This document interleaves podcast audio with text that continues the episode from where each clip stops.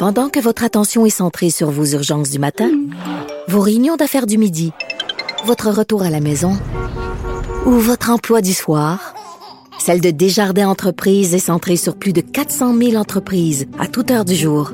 Grâce à notre connaissance des secteurs d'activité et à notre accompagnement spécialisé, nous aidons les entrepreneurs à relever chaque défi pour qu'ils puissent rester centrés sur ce qui compte, le développement de leur entreprise.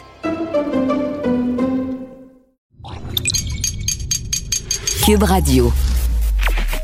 Sophie Durocher. Sophie Durocher. Sophie Durocher. Mon nom est Sophie Durocher. Sophie Durocher. Des opinions éclairantes qui font la différence. Cube Radio.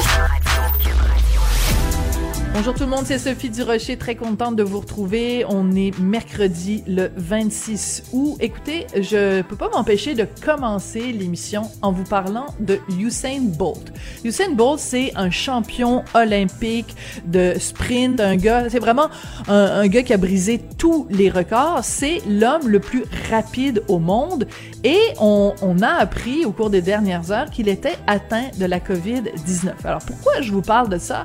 Parce que euh, pas plus tard que vendredi, Usain Bolt, euh, c'était son anniversaire, il a eu 34 ans. Gros, gros, gros party, plein de monde.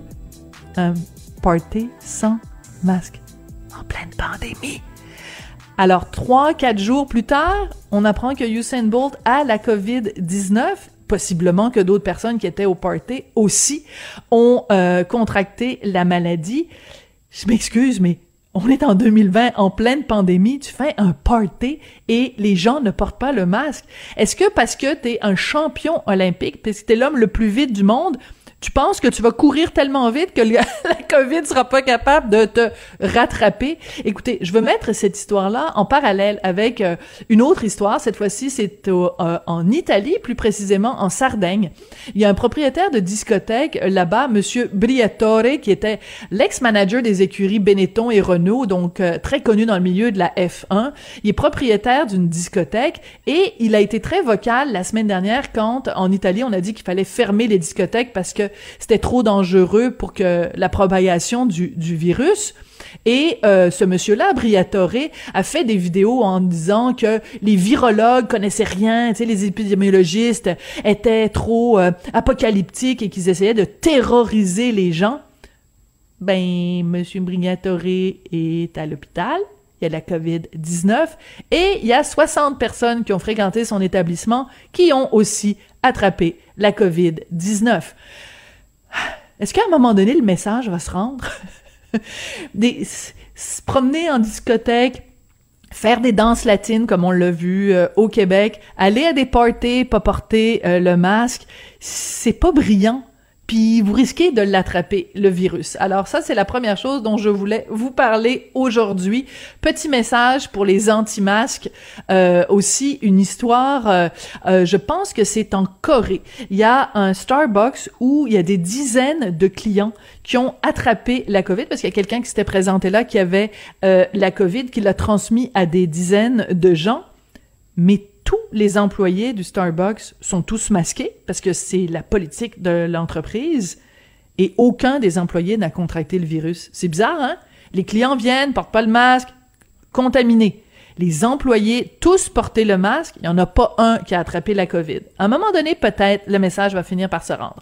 Bon, le deuxième sujet dont je voulais absolument vous parler aujourd'hui, évidemment, vous vous doutez bien que j'allais vous parler de cette histoire, les dix petits écoute, je sais même plus si j'ai encore le droit de dire le mot. Les dix petits, le mot commence par un N.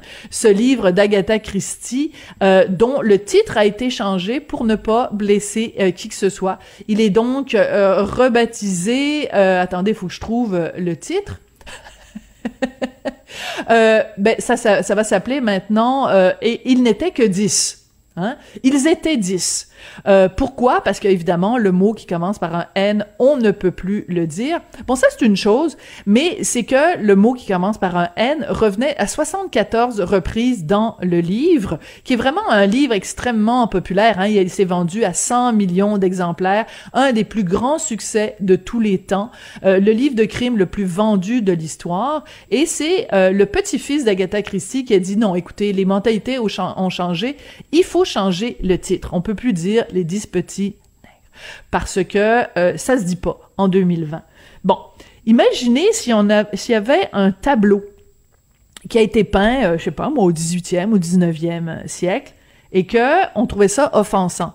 Est-ce que vous trouviez ça normal que quelqu'un prenne un pinceau et aille corriger les affaires qui nous dérangent dans le tableau?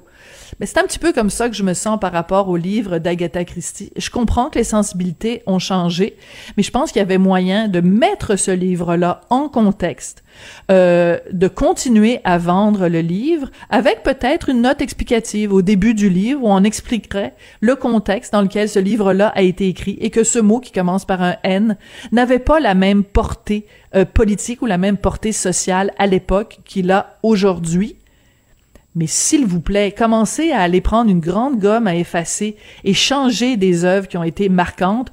Pour moi, c'est aussi étrange que si on prenait un, marteau et euh, une, euh, une petite, euh, un petit instrument puis qu'on commençait à corriger des sculptures qu'on trouve offensantes, comme si on prenait un pinceau pour aller corriger un tableau qu'on trouve dérangeant. Alors, personnellement, là, changer le titre d'un livre d'Agatha Christie, ça, me chicote. Et c'est comme si on disait à Danny Laferrière qu'il peut plus, euh, qu'il doit changer le titre de son livre, Comment faire l'amour avec un homme noir de 50 ans sans se fatiguer. Quand je vois ces histoires-là, ça me fait pousser un grand. Ben voyons donc. De la culture aux affaires publiques. Vous écoutez Sophie Durocher. Cube Radio. Mercredi, c'est Héroldi. On a l'impression que c'est un slogan de pâte italienne. Bonjour Jean Héroldi, comment ça va? Ça va bien, toi? Ben, ça va très bien. Écoute, euh, je, je, je suis convaincue que tu as toi aussi réagi à cette histoire et pas seulement parce que ça parle de robes et de vêtements et qu'on sait que toi, l'agonie, ça t'intéresse. ouais. Écoute, euh, la Bianca Lompré, donc, euh, qui a mis en ligne une vidéo où elle filme son fils de 5 ans qui dit que pour euh, la rentrée euh, scolaire, ben, qui est demain, hein, qui va porter une belle robe licorne et euh, elle lui demande bon qu'est-ce que tu vas dire s'il y a des gens qui, aiment pas ça et le petit garçon de 5 ans répond ben ils ont juste à se mêler de leurs affaires. Écoute, c'est une vidéo qui a été vue des centaines de milliers de fois. Toi, comment t'as réagi devant cette vidéo là, Jean? Ben ben moi, je me suis posé des questions, puis j'ai même posé des questions à mes filles ce matin pour leur dire, leur demander, tu sais, comment vous, vous, voyez ça, mettons, un petit, un petit gars qui arrive à l'école avec une robe comme ça, euh, puis euh, ils m'ont dit, ben écoute, si le petit gars, il s'assume pleinement, ils ont pas de problème. Puis euh, j'ai dit, ouais, mais il serait pas niaisé à l'école. Puis ma fille, c'est drôle ce qu'elle m'a répondu parce que j'aurais pas pensé ça. Elle m'a dit peut-être au primaire, mais pas au secondaire. Moi, j'aurais plutôt pensé le contraire. Mais en même temps, ce petit gars-là, je trouve ça cool. Parce que, tu sais, il sait peut-être même pas c'est quoi la différence entre un pantalon et une robe. Puis, qui a décidé un jour que la fille allait porter une robe puis que le gars allait porter un pantalon? C'est qui qui a décidé ça? Qui a décidé que le rose allait être pour les filles et que le bleu allait être pour les gars? Tu sais, dans le fond, là. T'as tout à fait raison. Ça, c'est intéressant. Oui, puis écoute, toi, tu es bien placé évidemment pour connaître l'histoire de la mode. Puis écoute, des fois, quand on regarde, mettons, euh, sous la cour de, de, dans la cour de Louis XIV, mettons le roi Soleil, ok? Ben, ben écoute, les gens se promenaient avec des perruques à pu finir. Euh, ils avaient le, le visage, les tutus. Les, des frisons, des tutus. Ils portaient des collants, ils portaient des rubans roses, puis des, des, écoute, ils étaient plus grimés que les femmes à l'époque. Alors, puis il portait des souliers avec des talons, des souliers avec des talons. Fait que, pourquoi à un moment donné, à, tel ou tel siècle, les hommes portent des talons, puis aujourd'hui, un gars qui se promènerait avec des talons, ben il ferait rire de lui? Pourquoi, pourquoi ça a évolué comme ça? Ça c'est intéressant comme point de vue. Ouais, puis je pense que tu le petit gars, il qui répond, ben ils se mêleront de leur affaire.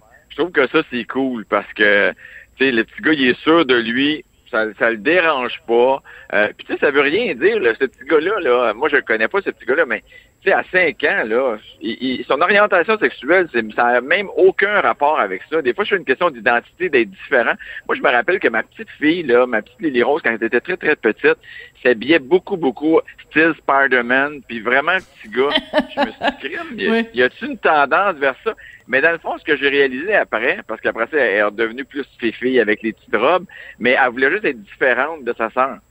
Donc, euh, c'est une question Ah, c'est bon. d'identité, de, de vouloir, Ouais. de vouloir être soi-même. Puis ça, je trouve que c'est un plus de pas nécessairement suivre la parade puis de s'habiller comme tout le monde s'habille. Euh, fait que moi, le petit gars, je trouve ça cool. Autant qu'il se fasse pas écœurer parce que, tu sais, moi, j'ai quand même étudié en couture à l'école, là. Fait que euh, je peux vous dire que je me suis fait écœurer plus qu'une fois. Et que même d'ailleurs, j'ai changé d'école à un moment donné pour être dans une école qui était plus spécialisée dans ça pour pas que je me fasse écœurer. Mais Es-tu sérieux, c'est Jean? juste que le petit gars ne sera pas intimidé. Ah ben oui, moi, ma mère s'était arrangée, en fait, sans que je le sache, pour m'envoyer dans une école plus euh, qui, qui avait moins de moins polyvalente, moins de moins de gens, moins de gens qui m'écœuraient parce que j'étais en couture.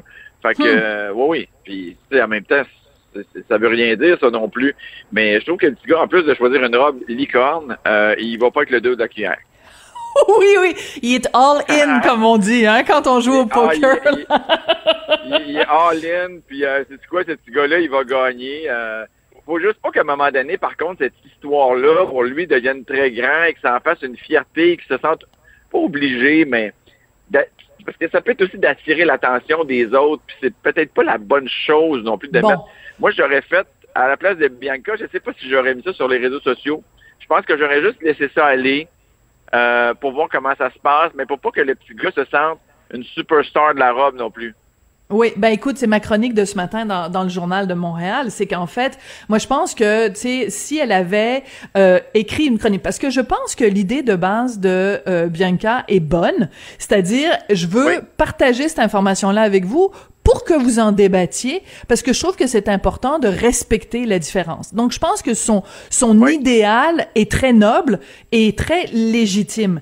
Mais le fait qu'elle partage la vidéo, le fait que dans la vidéo, elle questionne son enfant, le fait que tout le monde maintenant sait de quoi a l'air euh, son fils, et c'est un visage reconnaissable, on sait son prénom et tout ça. Ouais. Je trouve que c'est un danger parce que, écoute, les médias sociaux, là, c'est, on fait pas dans la dentelle, on fait Ben, pas dans la finesse, puis on fait pas dans la gentillesse, puis la bienveillance. Fait que, tu sais, c'est comme si tu disais, euh, il y a, il y a un, un- un- une bande, un troupeau de, une meute de loups qui est prêt à Ouais, dévorer les petits agneaux, puis toi, de ton Ouais. propre chef, tu donnes ton enfant comme un petit agneau, euh, sachant que c'est sûr qu'il y a des gens qui vont euh, se comporter comme des loups puis qui vont le déchirer là. Ouais, puis ça va être des faces de chat, ça va être des pattes de chien, comme on le dit, qui vont vraiment le descendre. Puis euh, ce petit gars-là, il y a cinq ans, peut-être qu'il est pas vraiment sur les réseaux sociaux, mais ses amis, ses sœurs, ses frères. Moi, j'aurais fait, j'aurais fait ça, mais c'est facile de dire après. Là. Moi, je l'aurais Ouais. fait, mais après coup. Donc, j'aurais fait après la rentrée comment ça s'est passé, plutôt que demain. Là, tout le monde de l'école va savoir, va avoir vu sur les réseaux sociaux que il va être quasiment attendu comme une superstar dans le cours d'école avec sa robe euh, licorne. Euh, à 5 ans, je pense pas que c'est normal non plus. Tu il faut essayer que les enfants très bon s'en point. rendent le moins compte possible. Euh, parce Ouais. que là, euh, compte, puis même de ces décisions-là, que ce soit naturel. Si le gars décide de se mettre du vernis à ongles, ben si c'est normal ou si c'est correct, pourquoi on est obligé de l'annoncer comme si c'était euh, quelque chose de wow, de nouveau, de ci, de ça, tu sais. Des fois, il faut faire attention, c'est comme un enfant qui a un tic. Moi, je me rappelle mes petites filles, des fois, il y avait des tics au visage quand ils étaient petites. Ils passent toutes par quelques tics. Mais si tu euh, mets le, le doigt trop sur le tic, tu leur en parles trop, ben ils vont le garder. Parce Ben que oui, c'est euh, sûr. ça devient dans leur... Tu sais, c'est comme... C'est inconscient, mais c'est comme ça. Donc, euh, il faut Ouais, quand même faire comprends. attention parce que ce petit gars-là, est petit. Oui, puis euh, c'est c'est intéressant ce que tu dis, le point que que t'amènes, c'est que si euh, le but de Bianca Lompré, c'était de dire il ne faut pas stigmatiser les enfants parce qu'ils ont ils font quelque chose qui sort de la norme, ben t'es toi-même en train de le placer dans une catégorie à part en faisant cette vidéo-là, par la ça. sur les médias sociaux. hein. C'est un peu contradictoire. C'est comme si tu disais, oh ben là, faudrait que ce soit quelque chose de tout à fait normal puis naturel puis que personne en parle. Donc je vais vous la montrer puis il y a 500 000 personnes qui vont aller la diffuser. Ben c'est un petit peu contradictoire, bien que Ouais. là. Puis, on, Écoute, puis on sait très bien avant, avant coup. Oui, c'est ça. Mais tu sais, c'est sûr que c'est facile après. Je pense que euh, si on lui donne le bénéfice du doute, elle avait peut-être pas euh, anticipé l'ampleur de la réaction. Mais en même temps, écoute, euh, Bianca a, vu, ne- a vu neiger là. Je veux dire, elle vient, pas- elle Ouais. vient pas de venir au monde là. Elle- elle- les médias sociaux elle est habituée. Combien de fois elle s'est pognée avec du monde sur les médias sociaux là? Ouais. elle, elle connaît la, elle connaît les règles du jeu aussi. Mais en même temps, Sophie, ça nous permet d'en parler puis de dire aux gens, ben c'est normal, c'est correct si votre petit garçon fait ça, c'est normal si votre petite fille fait ça, parce qu'il y a des parents, il y a des papas. Tu sais, c'est vrai qu'il y a des papas qui, souvent avec la maman, ça passe bien, mais le papa, là, de voir son, son, son petit gars partir avec une robe euh, licorne, je suis pas sûr que c'est tous les papas qui accepteraient ça. Euh, fait que d'en parler aujourd'hui, que Bianca en parle, il y a un côté qui est très positif à ça aussi. Euh, si on exclut le, petit gars qui, qui va peut-être subir des, des, des contre-coups, mais je pense que pour les parents, c'est bien d'entendre que oui, ça se passe dans d'autres familles puis que c'est correct. Ouais, écoute, euh, c'est vraiment euh, la, la, journée parfaite pour te parler parce qu'il y a vraiment euh, plein de, de, de, sujets qui touchent la culture populaire et les, les habillements, appelons ça comme ça, les vêtements. Écoute, je veux absolument t'amener sur cette vidéo de Céline Dion. donc, c'est une vidéo, c'est, écoute, c'est un film, c'est un court métrage de 7 minutes où elle porte une magnifique robe jaune et elle, elle explique l'état d'esprit dans lequel elle a fait son album euh, Courage. Écoute, on en écoute un petit extrait. Or am I going to say, I'm a warrior, I'm a mother, I have strength, and I'm going to show them that I can do this. Écoute, c'est du Céline Dion dans, dans ce qu'elle a de plus Céline Dionesque, là. C'est elle qu'on entend en arrière-plan qui chante de l'opéra. Et écoute, à un moment donné, dans la vidéo, elle est, comme juchée sur une cheminée, tu sais, au lieu de mettre ses, ses Félix puis ses trophées sur sa cheminée. elle s'est mise elle-même sur la cheminée.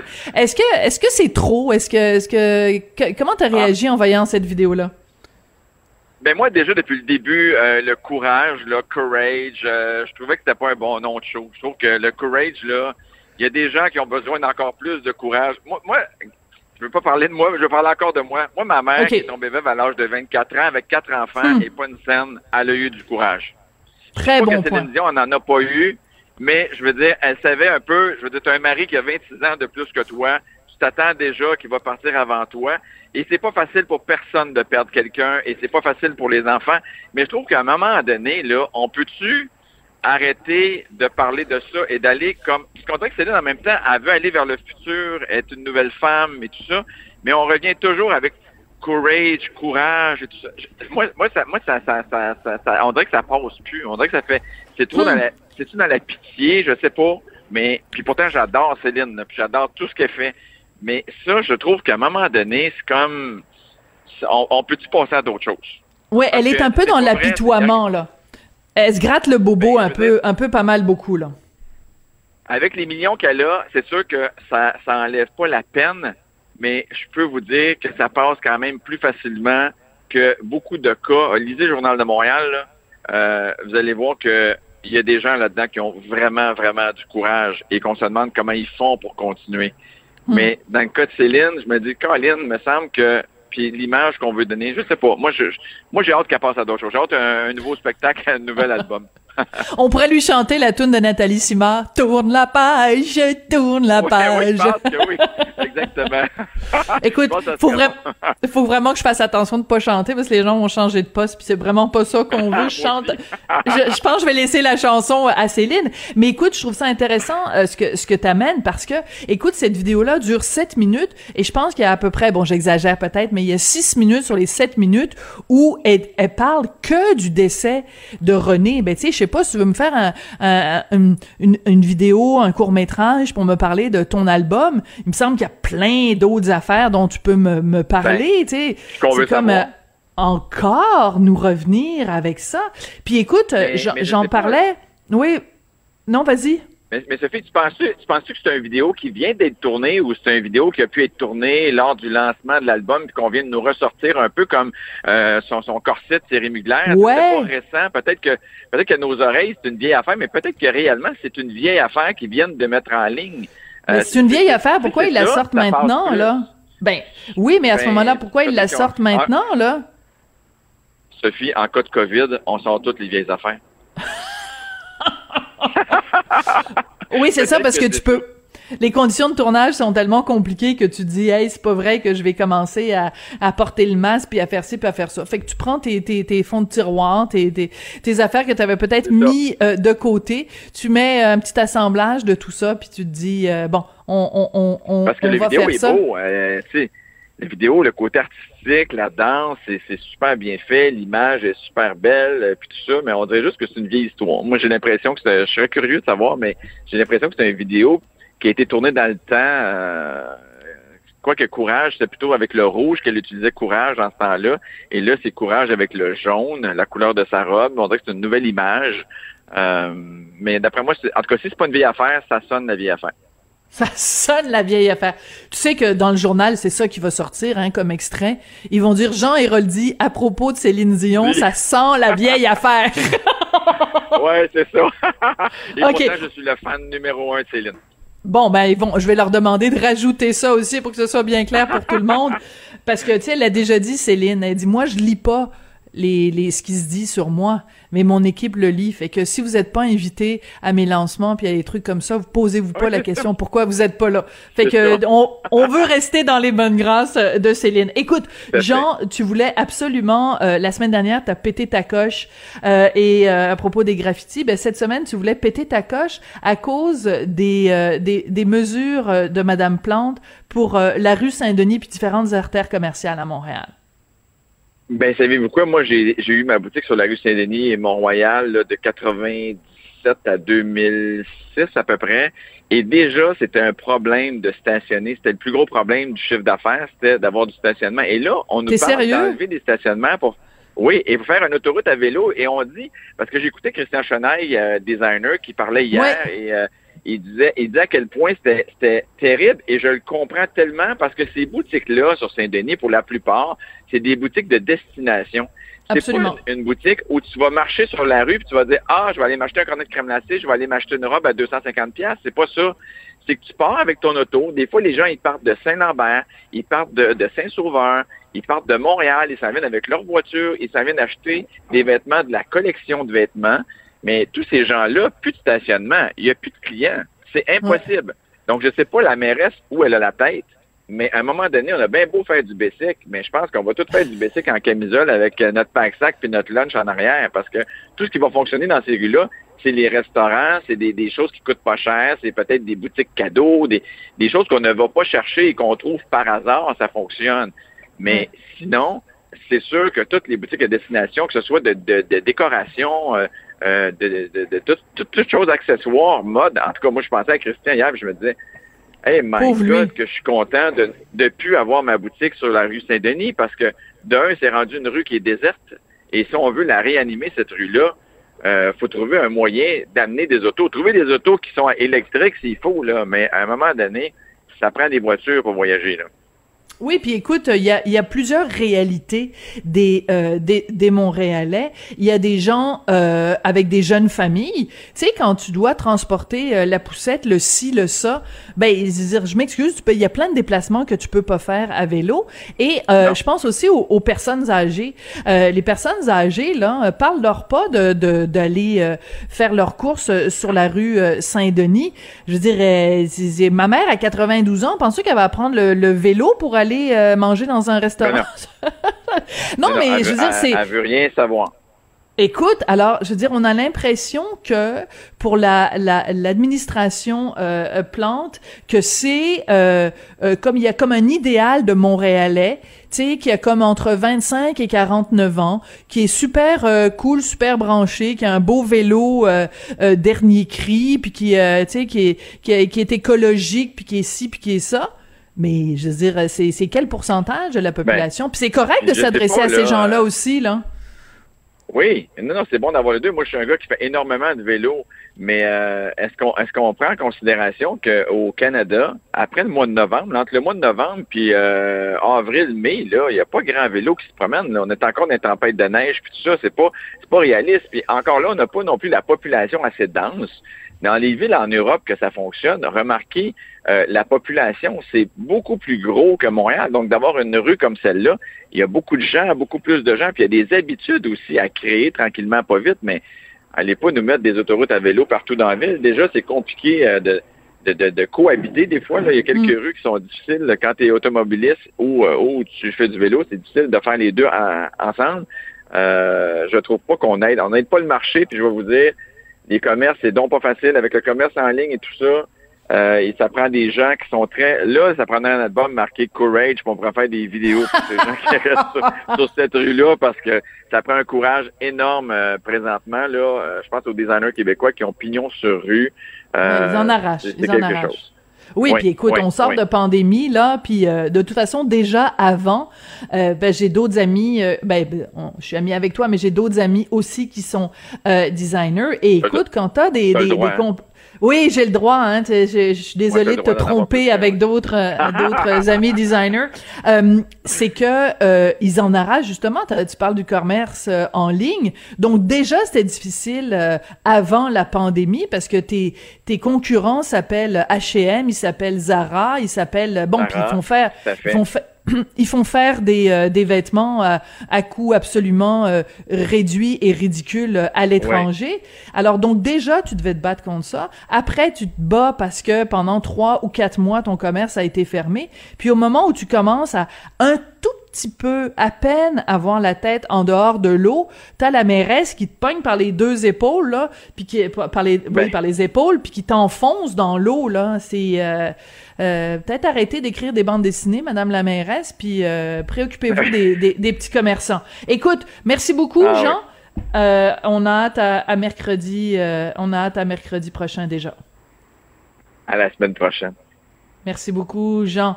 Alors, après la pause, on va parler avec Maître Lu Chan Kwang, qui en a un peu contre la fameuse couverture du magazine Véro. Vous savez que Véro, euh, Véronique Cloutier, a cédé la place à 11 femmes noires inspirantes. Puis la question de Maître euh, Lu Chan Kwang, c'est la diversité, c'est juste une couleur de peau? La réponse après la pause.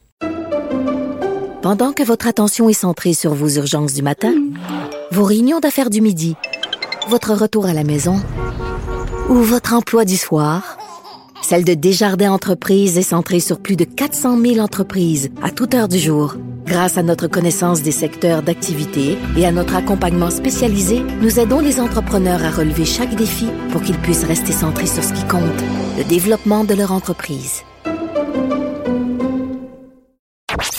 Sophie Durocher. Une femme distinguée qui distingue le vrai du faux. Vous écoutez Sophie Durocher. Bon, vous avez sûrement vu la une du magazine Véro parce que ça fait beaucoup, beaucoup jaser. Le magazine Véro, donc euh, le magazine de Véronique Cloutier. Habituellement, c'est toujours elle qui est à la une du magazine. Mais pour la première fois, euh, c'est, euh, voyons, Véronique, j'allais l'appeler Céline Dion, elle est aussi connue qu'elle. Véronique, donc, euh, a euh, cédé la place et on voit plutôt 11 femmes avec la peau noire, des femmes et euh, on dit que ce magazine-là, ce numéro spécial, est pour lutter contre le racisme, pour encourager l'antiracisme, mais il y a juste une couleur de peau qui est représentée. Alors, euh, il n'y a pas de femmes latino, il n'y a pas de femmes d'origine asiatique, il n'y a pas de femmes autochtones. Alors, ça a un peu fait réagir Maître Lou Chan Kwang. Elle est ex-bâtonnière, avocate à son cabinet LCK Avocat. Et c'est une amie à moi, c'est pour ça que je vais la tutoyer. Bonjour, Madame Lou Chan Kwang, comment vas-tu? Bonjour Sophie, je vais très bien, merci et toi?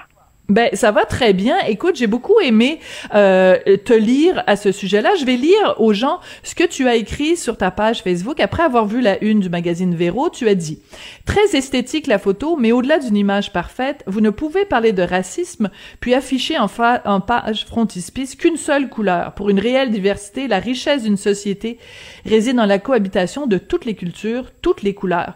Est-ce que on devrait conclure que, d'une certaine façon, la une de Véro est raciste? Euh, je, fais toujours attention au mot raciste. Ce que je déplore, c'est que le titre n'annonce pas le contenu. C'est-à-dire que quand on parle de racisme et le titre c'est vraiment non au racisme, il faut faire attention. Si vous parlez de racisme, il faut avoir une mosaïque. Toutes les couleurs, comme, comme tu l'as dit tantôt. C'est sûr que si on voulait parler de, du phénomène All Blacks Matter, il faudrait l'inscrire pour que justement les gens qui s'intéressent à, ce, à ce, ce- cette vague-là puissent vraiment euh, comprendre davantage en quoi ça consiste. Mais si on veut parler de racisme, mais qu'on traite de tout le sujet. C'est comme si, en première page, on disait, je vais vous parler de toute la France, et dans l'article, on ne traite que de Paris. Oui, Paris, c'est beau, oui, c'est une grande partie, mais ce n'est pas tout. Alors, si vous voulez vraiment vous intéresser à ce qu'est le racisme, les formes, les projets, ce qu'on doit vaincre, les, ce qu'on doit faire, changement de mentalité, etc., mais utilisez le bon terme. C'est juste ça. C'est juste ça. Je trouve que c'est un beau projet. Et tu le dis tantôt, les femmes sont inspirantes. La photo, elle est magnifique et c'est bon de lire et d'être encouragé par des femmes qui ont vécu des périodes difficiles puis qui ont réussi à passer à d'autres choses.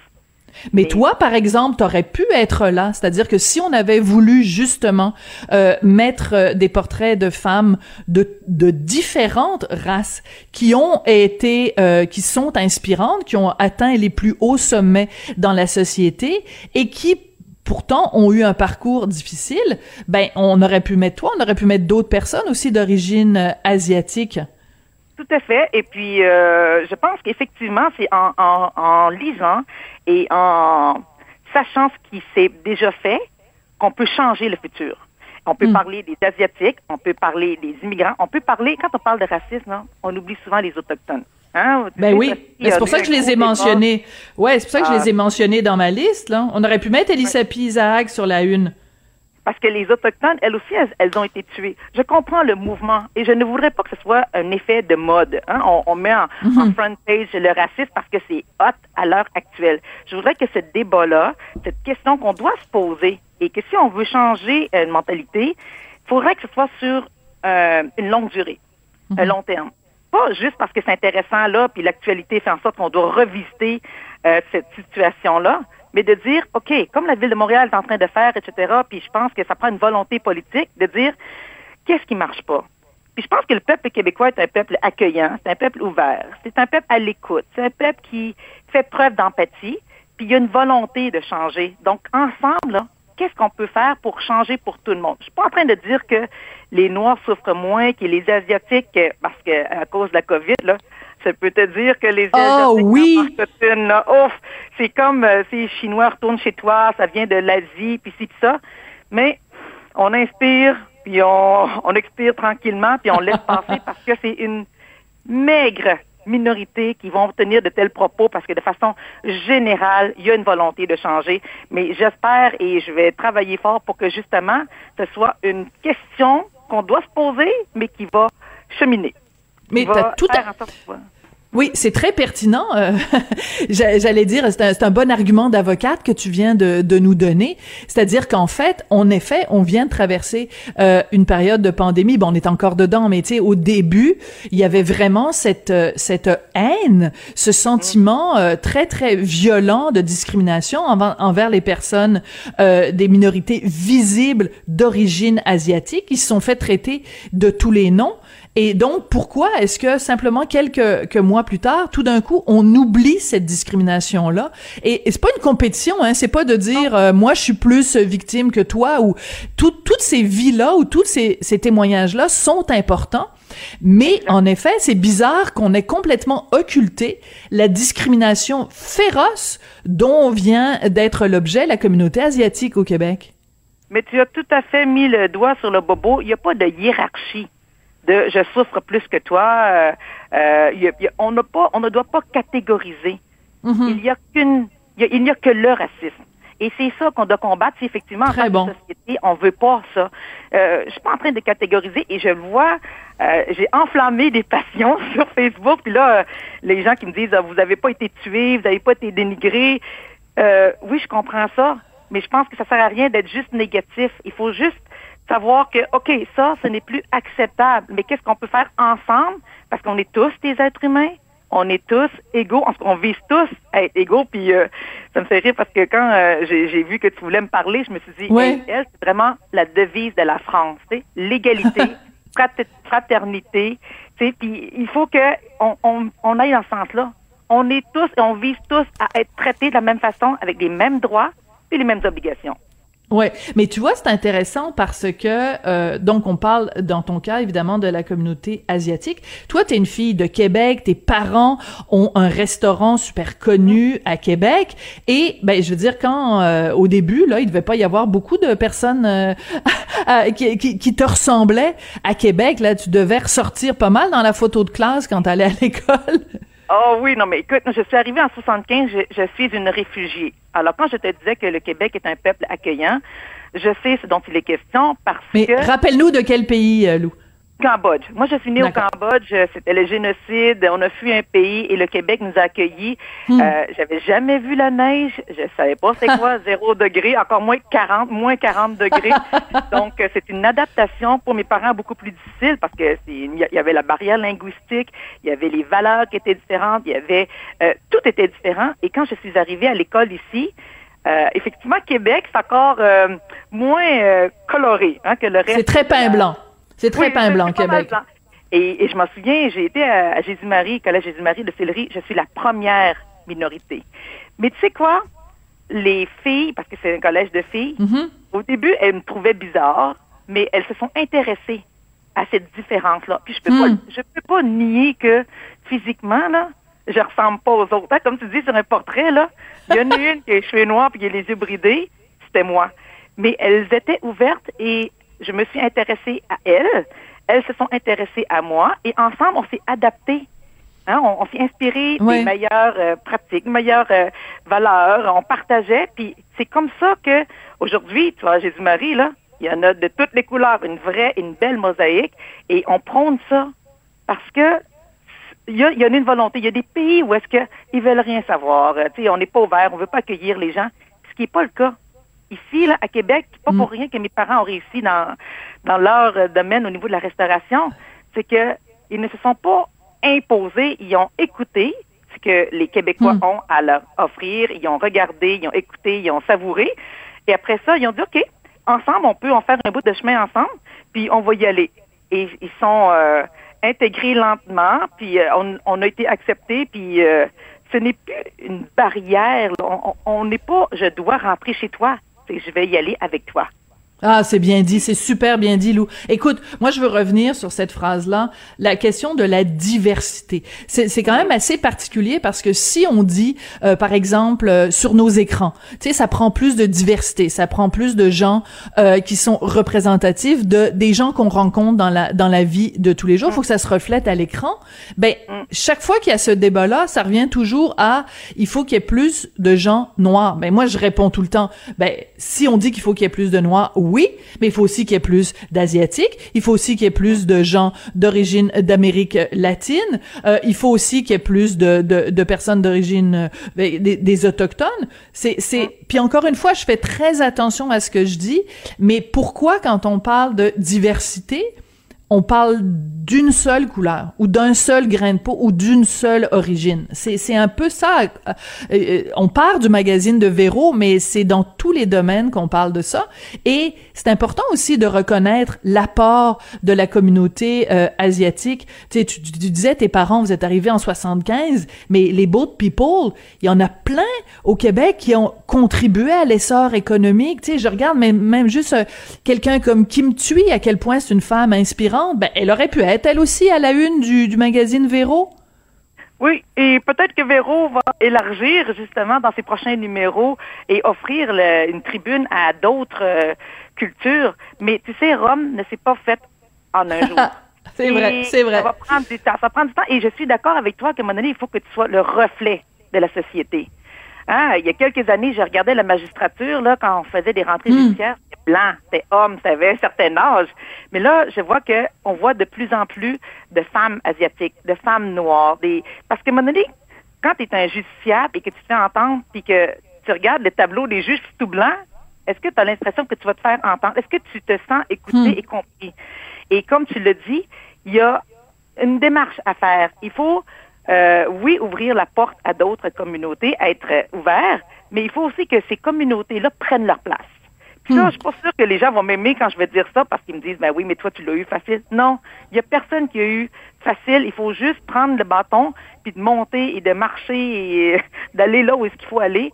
Puis ne pas hésiter à postuler, ne pas hésiter à cogner aux portes. Hmm. Le pire qu'on peut te répondre, c'est non. Mais tu recognes, puis tu recognes jusqu'à un moment donné, il y en a un, il y en a une qui va dire oui, OK, je te donne ta chance. C'est dans les deux sens. Il faut pas juste attendre qu'on nous offre. Il faut être proactif. Il Hmm. faut travailler fort. Puis je le vois, regarde Cathy Wong. Oui, absolument. À la ville de Montréal, oui, tout à fait, oui. Et je suis très fière d'elle. Puis euh, elle était dans, dans l'autre équipe, puis elle a été élue, puis euh, elle a une place. Puis elle travaille fort justement pour faire de la place pour d'autres personnes. Quand tu es rendu en haut, là, tu retournes l'ascenseur et tu utilises cette place-là pour justement briser ce plafond-là de, de, de verre. Avant que c'était juste pour les plafonds de verre pour les femmes. Aujourd'hui, il y a des plafonds de verre pour tout. Mais il faut militer, euh, passer le message, répéter, répéter, répéter jusqu'à ce que ben, on soit satisfait. Ouais. C'est Alors écoute. Ouais, puis on espère que euh, Véronique le, le prendra bien, qu'elle va le com- comprendre le, le but de l'exercice, qui est pas donc un, euh, un concours de c'est qui qui est la plus victime que l'autre, qui fait plus pitié que l'autre. C'est juste une question de quand on parle de diversité, ben qu'il y a vraiment une diversité de d'origine, une diversité, une diversité de, de visages. Et moi, je verrais très bien une prochaine une de Véro avec une Elisabeth Isaac, avec une Lu Chang Kwang, avec une Kim Thuy, euh, et avec euh, je sais pas moi Alexandra Diaz euh, pour euh, pour euh, aussi montrer toute la, la diversité qu'il y a au Québec. Écoute, ça a été une discussion absolument passionnante. Merci beaucoup, maître Lu Chan Kwang, donc ex-bâtonnière et avocate à son cabinet LCK Avocat. Ben écoute, on va continuer à te suivre sur Facebook, ça lance des bons débats. J'aime ça. Merci Sophie, merci de l'invitation. Bonne Merci journée. à toi. Après la pause, on va parler de la loi 21. Ben oui, il n'y a pas juste la pandémie dans la vie. Euh, la loi 21 qui va donc être très bientôt contestée, contestée dis-je, devant les tribunaux. On en parle dans quelques minutes. Pendant que votre attention est centrée sur cette voix qui vous parle ici, ou encore là, tout près ici, très loin là-bas, Celle de Desjardins Entreprises est centrée sur plus de 400 000 entreprises partout autour de vous. Depuis plus de 120 ans, nos équipes dédiées accompagnent les entrepreneurs d'ici à chaque étape pour qu'ils puissent rester centrés sur ce qui compte, la croissance de leur entreprise. Sophie Durocher. Entendez les dessous de sa dernière chronique. Cube Radio. Bon, depuis quelques mois, c'est sûr qu'on ne parle à peu près que de la pandémie, COVID-19 par-ci, euh, coronavirus par-là, mais il y a d'autres dossiers aussi qui sont drôlement importants. Vous le savez si vous m'écoutez euh, régulièrement, pour moi, la loi 21 est un dossier crucial pour le Québec. C'est quoi la loi 21? Pour vous le rafraîchir la mémoire, si jamais vous avez oublié euh, au cours des derniers mois, c'est cette loi sur la laïcité de l'État. Qu'est-ce que ça dit? Entre autres, ça interdit au personnel enseignant des écoles publiques au Québec de porter des signes religieux. Sauf que cette loi-là, elle est contestée. Euh, donc, au mois de novembre, devant les tribunaux, elle va être euh, contestée. Et il y a tout un mouvement, euh, mouvement laïque québécois, qui est en ce moment en campagne de financement parce que euh, faut défendre la loi 21 selon euh, les gens du mouvement. Et ben ça coûte des sous. Alors on va en parler avec maître Guillaume Rousseau, qui est lui-même avocat du mouvement laïque québécois. Bonjour maître Rousseau? Bonjour. Pourquoi est-ce que en période de pandémie, alors qu'on a tous peur d'attraper un virus mortel, on devrait encore se préoccuper de la loi 21, maître Rousseau? Ben, je pense que on en sort tranquillement de la pandémie, du moins espérons-le. Puis, puis la vie continue. Puis les gens qui, euh, qui veulent contester la loi sur la laïcité euh, ne s'arrêtent pas en raison de la pandémie. Hein. Même, on pensait peut-être que le, le procès serait un peu reporté. Le procès n'a pas été reporté. Les opposants continuent leur offensive euh, avec des interrogatoires préalables, avec des rapports d'experts. Le juge a décidé qu'il fallait aller de l'avant le plus rapidement possible avec le procès. Donc nous, vous savez, on est en défense. hein. donc euh, si, euh, si les opposants avaient dit en raison de la pandémie, on suspend la contestation de la loi, on aurait été les premiers à être heureux. C'est pas le cas. Au contraire, ils sont très, très actifs pour continuer d'attaquer la loi. Alors là, nous, on n'a pas le choix de la défendre. Ouais. Alors, vous lancez cette euh, campagne de financement. On peut retrouver tout ça au www.jedonne21.ca. Euh, Donnez-nous un petit peu une idée de ce que ça représente comme frais juridiques de se défendre euh, contre les, les attaquants de la loi 21. Oui, tout à fait. En fait, la campagne de financement va être lancée officiellement début septembre. Donc aujourd'hui, c'est un petit peu une primeur pour, euh, pour votre émission. Alors Ah, les détails vont va- voilà, donc euh, les, détails, donc l'objectif de financement et tout seront révélés là, quelque part début septembre. Peut-être on fera une conférence de presse devant une école parce que le MLQ défend beaucoup les droits des parents et euh, des enfants à avoir un enseignement laïque. Donc, les, détails suivront, mais je tenais quand même à vous donner cette, euh, primeur-là parce que vous, suivez le, dossier de, près. Mais pour répondre à, votre question, donc, il y aura un objectif qui sera fixé, là, qu'on qu'on dévoilera publiquement lors de la conférence de presse, mais je peux vous dire que c'est plusieurs centaines de milliers de dollars. Là, si on se rend, surtout que c'est écrit dans le ciel que cette cause va se rendre jusqu'en Cour suprême. Donc, on est, on est, puis on a continuellement à se battre, nous, pour avoir le droit d'intervenir, alors qu'il y a 15 organismes qui contestent la loi, pour simplement avoir un intervenant.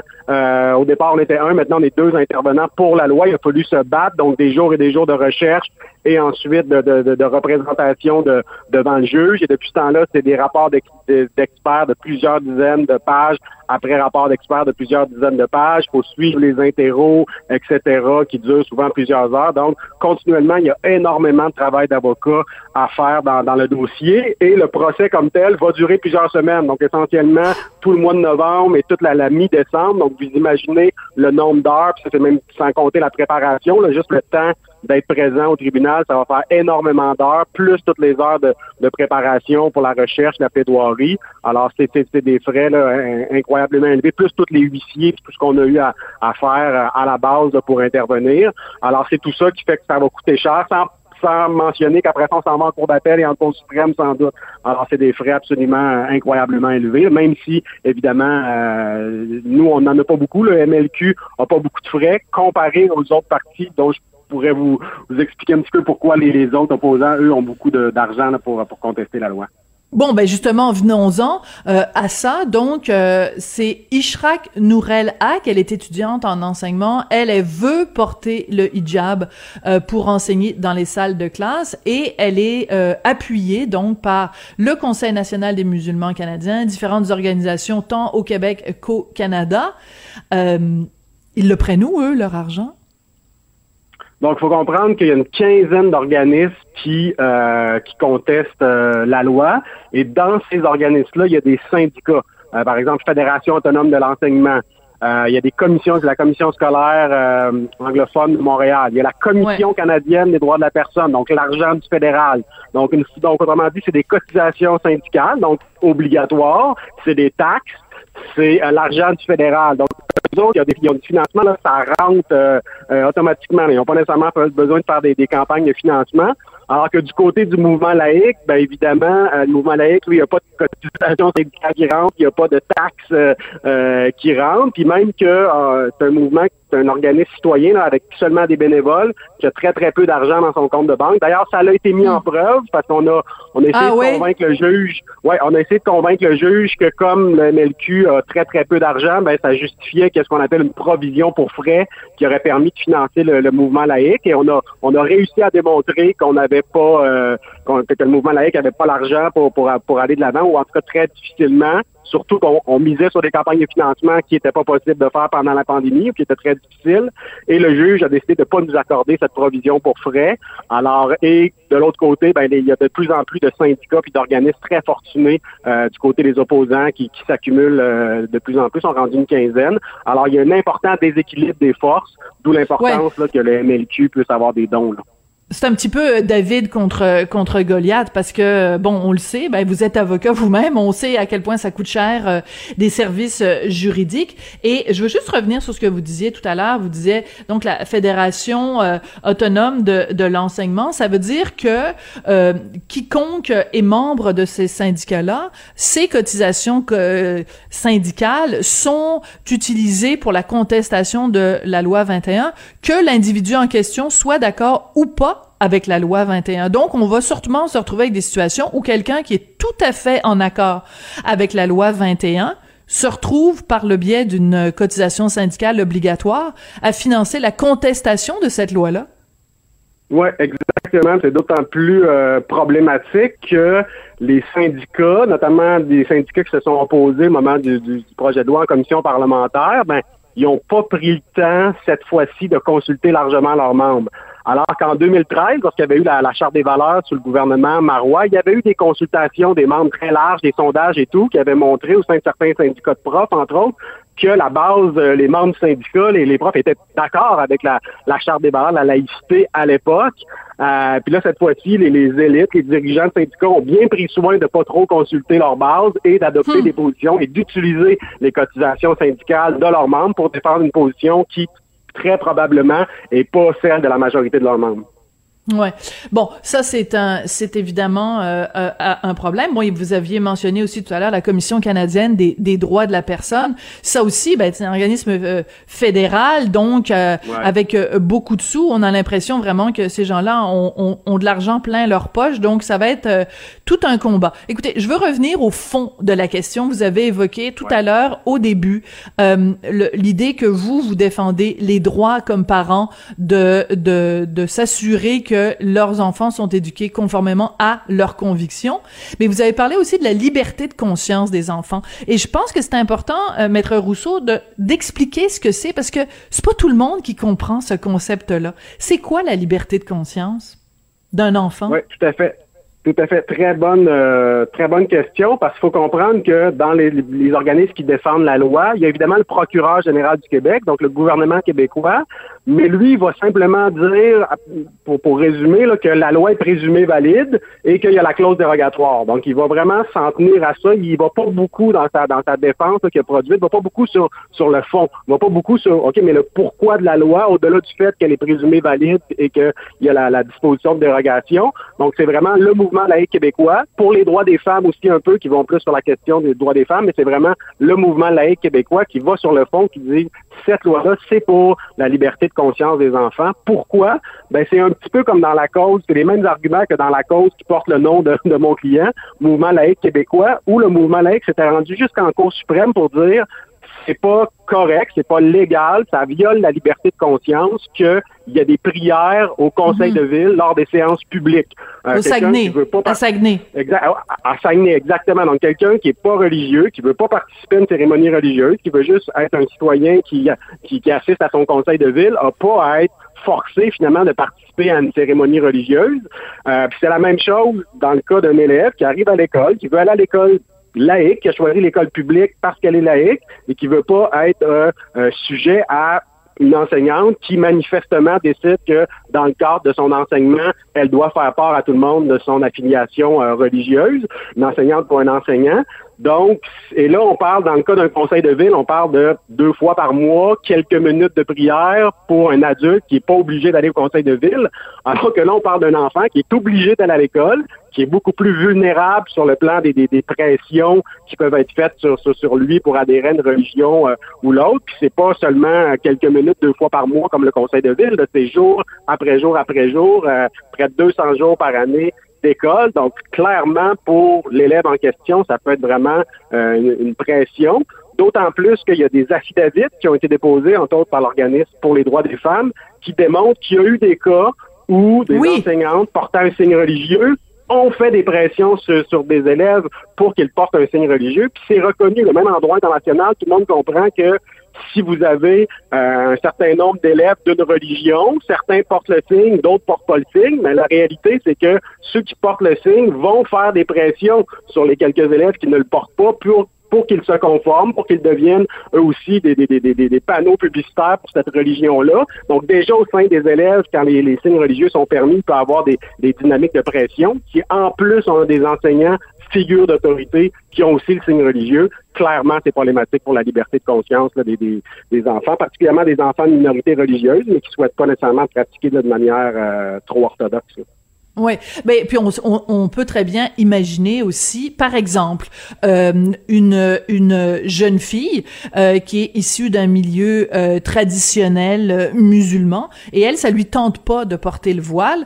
Euh, elle s'en va à l'école où elle devrait normalement être dans un lieu qui est neutre et elle pourrait avoir envie d'aller se confier à son enseignant ou son enseignante en disant, ben écoutez, moi à la maison, je vis énormément de pression où on veut contrôler mes fréquentations ou quoi ou qu'est-ce, ben si elle arrive à l'école, cette euh, jeune fille-là, et que son enseignante porte le voile, pas sûr moi qu'elle va avoir envie d'aller se confier à elle en disant ben regarde à la maison il me force à le porter.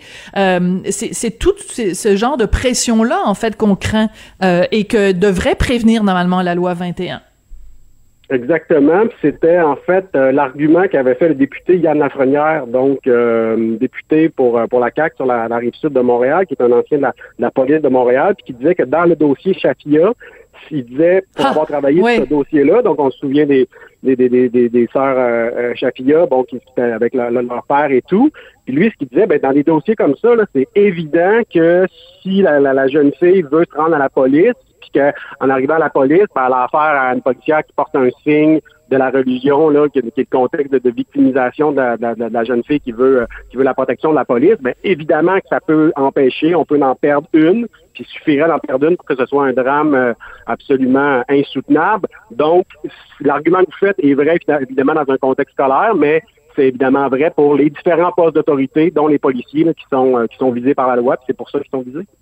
Ben, c'est très intéressant en tout cas comme euh, comme débat. On n'a pas fini d'en entendre parler. Alors ben merci pour le scoop, euh, maître Rousseau, donc maître Guillaume Rousseau qui est avocat du mouvement laïque québécois et qui nous annonçait donc en, primaire cette euh, campagne de financement pour défendre la loi 21. Merci beaucoup. C'est comme ça que se termine l'émission. Je voudrais remercier Joanie Henry à la mise en onde, à la réalisation et Hugo Veilleux comme chaque jour à la recherche. Et je vous dis ben à demain.